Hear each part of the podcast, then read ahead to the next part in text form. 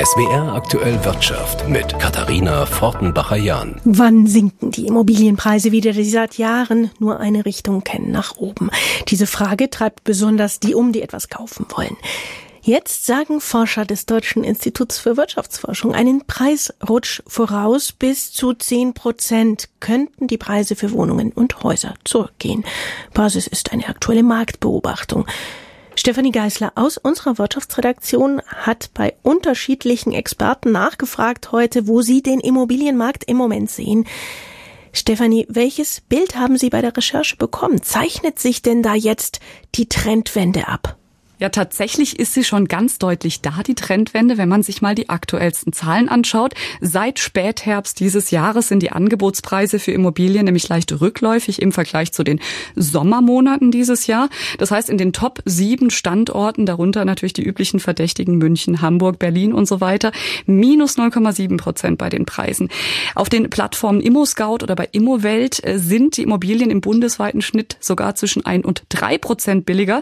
Das hat das Institut für Wirtschaftsforschung ausgewertet. Das sind jetzt wohlgemerkt Angebotspreise. Die müssen die Verkäufer also erstmal kriegen. Spannend sind in diesem Kontext deshalb die tatsächlichen Verkaufspreise.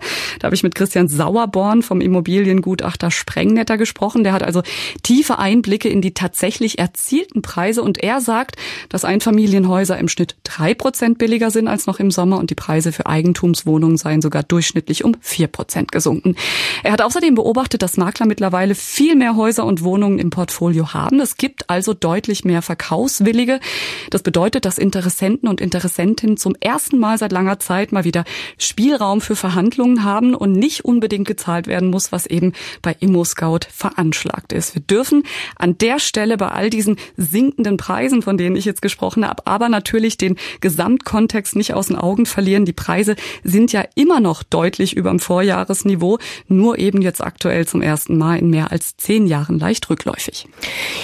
Schauen wir uns nochmal die Faktoren an, die Preise dämpfen können. Was sind denn die Gründe dafür, dass die Preise sinken? Liegt das hauptsächlich an den steigenden Zinsen, die auf Kauf- und Bauwillige zukommen? Ja, also ganz klar, das ist immer noch der bestimmende Faktor, die steigenden Kreditzinsen. Viele schrecken jetzt einfach vorm Kauf zurück. Darüber haben wir ja schon oft berichtet. Dann wird das Leben insgesamt gerade teurer. Klar, durch die Inflation sinkt die Kaufkraft und ein Stück weit auch die Risikobereitschaft, so eine große Investition zu tätigen, die einen ja auf Jahre bindet. Gleichzeitig aber auch hier nochmal die Einordnung. Wir sind preismäßig auf einem hohen Niveau. Wohnraum ist nach wie vor knapp. Gerade in Großstädten und Ballungsräumen. Deshalb sehen die Experten auch grundsätzlich die Politik am Zug. Die solle dafür sorgen, das sagt zum Beispiel das CIW, mehr günstigen Wohnraum zu schaffen, also die Bauinvestitionen hochzufahren und den Neubau wieder in Schwung zu bringen. Seit vielen Jahren wird ja darüber diskutiert, ob da eine Blase platzen könnte, also Immobilien irgendwann stark an Wert verlieren, Kredite nicht mehr abbezahlt werden könnten.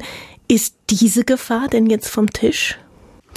Ja, also da sind sich viele Experten einig. Dazu wird es eher nicht kommen. Michael Vogtländer vom IW zum Beispiel, mit dem ich heute gesprochen habe, der hat die These ins Spiel gebracht, dass wir es gerade gar nicht mit einer Blase in dem Sinne zu tun haben. Er sagt, dass die Immobilienpreise in den letzten Jahren dafür, dass die Zinsen derart billig eben waren, eigentlich noch moderat ausgefallen sind. Er hat den Markt sogar als leicht unterbewertet bezeichnet.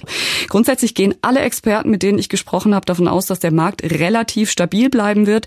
Als ein Argument wird zum Beispiel Beispiel genannt, dass sich die Inflation perspektivisch eben wieder abschwächt.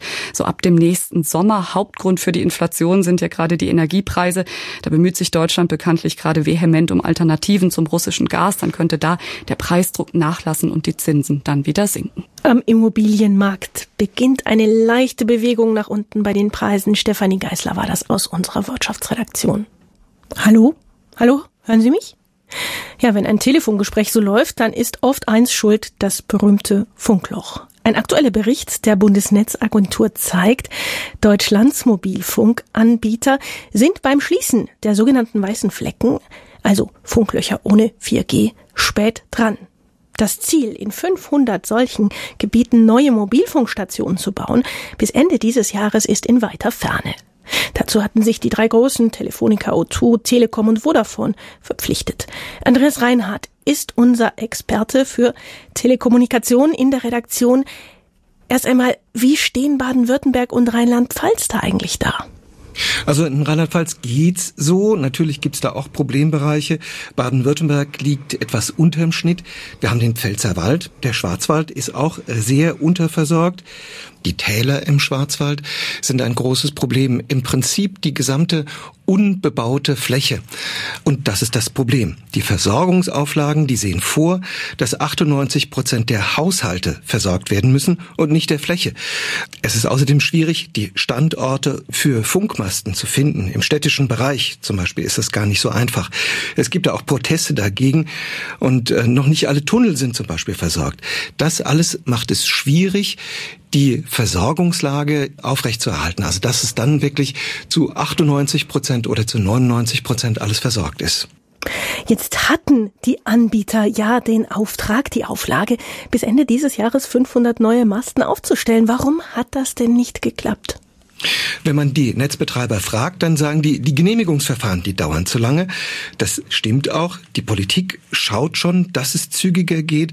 So äh, wird zum Beispiel immer wieder geguckt, dass man die Genehmigungsverfahren vereinfachen kann, zum Beispiel für Funkmasten in einer bestimmten Höhe im städtischen Gebiet. Auch auf Landesgebäuden können natürlich Funkmasten errichtet werden. Auch da gibt es Vereinfachungen. Das hilft jetzt aber nicht in der Fläche. Da, wenn ich da einen Funkmast hinstelle, dann muss der sich rechnen. Nicht, da brauche ich nicht nur den Mast und den Funkturm richtig, sondern ich brauche auch Strom und ich brauche Glasfaser dorthin, damit ich dann schnelles Internet auch dort habe und es dort versorgen kann. Das ist aufwendig und das ist auch teuer. Womit müssen die Unternehmen denn rechnen, wenn sie jetzt diese Auflagen eben nicht erfüllen? Bekommen sie Ärger? Ja, die bekommen richtig Ärger von der Bundesnetzagentur, denn äh, die kann Bußgelder und Zwangsmaßnahmen verhängen, wenn die Netzbetreiber diesen Auflagen nicht nachkommen. Das gab es in der Vergangenheit auch schon. Die Netzbetreiber müssen dann für jeden Standort vorlegen, woran denn dieser Ausbau hakt. Und das können dann eben unterschiedliche Dinge sein. Wenn es die Genehmigungsverfahren sind, dann sind die Netzbetreiber sozusagen raus. Okay, gut, dann sind sie damit entschuldigt. Aber wenn es jetzt einfach nur darum geht, das ist jetzt nicht wirtschaftlich, dann kriegen sie Ärger mit der Bundesnetzagentur. Es gibt für die Menschen eine klitzekleine Hoffnung, denn es gibt die Mobilfunkinfrastrukturgesellschaft des Bundes. Das ist also eine Bundesagentur. Ähm, da können die Gemeinden ein sogenanntes Markterkundungsverfahren beantragen. Und dann wird geschaut, wenn keiner dieser Netzbetreiber dort ausbauen will, dann gibt es Fördermittel vom Bund. Und da gibt es auch schon ein paar, wo das abgeschlossen ist. Todmus, Bühlertal, Sulzemoos am Neckar oder so. Da werden auf jeden Fall in Zukunft dann mit Geldern vom Bund die Funkmasten errichtet. Andreas Reinhardt aus der SWR Wirtschaftsredaktion. Die Bundesregierung will eine Sonderabgabe für Energieunternehmen einführen, zusätzlich zur Abschöpfung von Zufallsgewinnen im Strombereich, die dafür gedacht ist, die Strompreisbremse zu bezahlen. Geplant ist nach Informationen des ARD Hauptstadtstudios ein zusätzlicher Abgabesatz von 33 Prozent für Unternehmen im Bereich Erdöl, Erdgas, Kohle und Raffinerien. Die hohen Benzinpreise hatten im Sommer die Diskussion über eine Übergewinnsteuer entfacht. Trotz Tankrabatt hatte sich nur wenig an den Zapfsäulen getan. Die Mineralölkonzerne sollten einen Teil ihrer krisenbedingten Extragewinne abgeben, forderten SPD, Grüne und Linke. Bei Finanzminister Christian Lindner von der FDP stießen sie aber auf Granit. Meine Sorge ist, dass eine willkürliche Steuererhöhung für eine einzelne Branche dazu führt, dass es am Ende in Deutschland teurer wird. Das war im Juni. Doch Anfang Oktober verständigten sich die EU-Staaten angesichts der Energiekrise auf ein ganzes Maßnahmenbündel, unter anderem eben darauf, Extragewinne von Öl- und Gasunternehmen zu besteuern. Es gibt also eine europäische Rahmensetzung über eine Verordnung, die muss in Deutschland umgesetzt werden, sagt FDP-Fraktionsvize Christoph Mayer, der vom Begriff der Übergewinnsteuer aber weiter nichts wissen will. Und die Prüfung im äh, Finanzministerium hat ergeben, dass diese rechtssicher nur umgesetzt werden kann über eine EU-Steuer. Deswegen steht auch äh, die Begrifflichkeit Steuer in der entsprechenden Vorlage. Für uns bleibt es aber dabei, dass es eine Solidarabgabe ist und keine Steuer.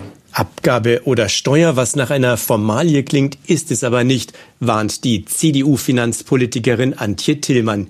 Sie beklagt die kurzfristige Planung durch das Bundesfinanzministerium und rät, erst einmal die Parlamentsanhörung mit Finanz- und Steuerexperten abzuwarten. Von daher werden wir am Montag in der Anhörung erstmal klären, ob das rechtlich sauber ist. Den Gedanken, Krisengewinne abzuschöpfen, kann aber auch die CDU-Politikerin nachvollziehen.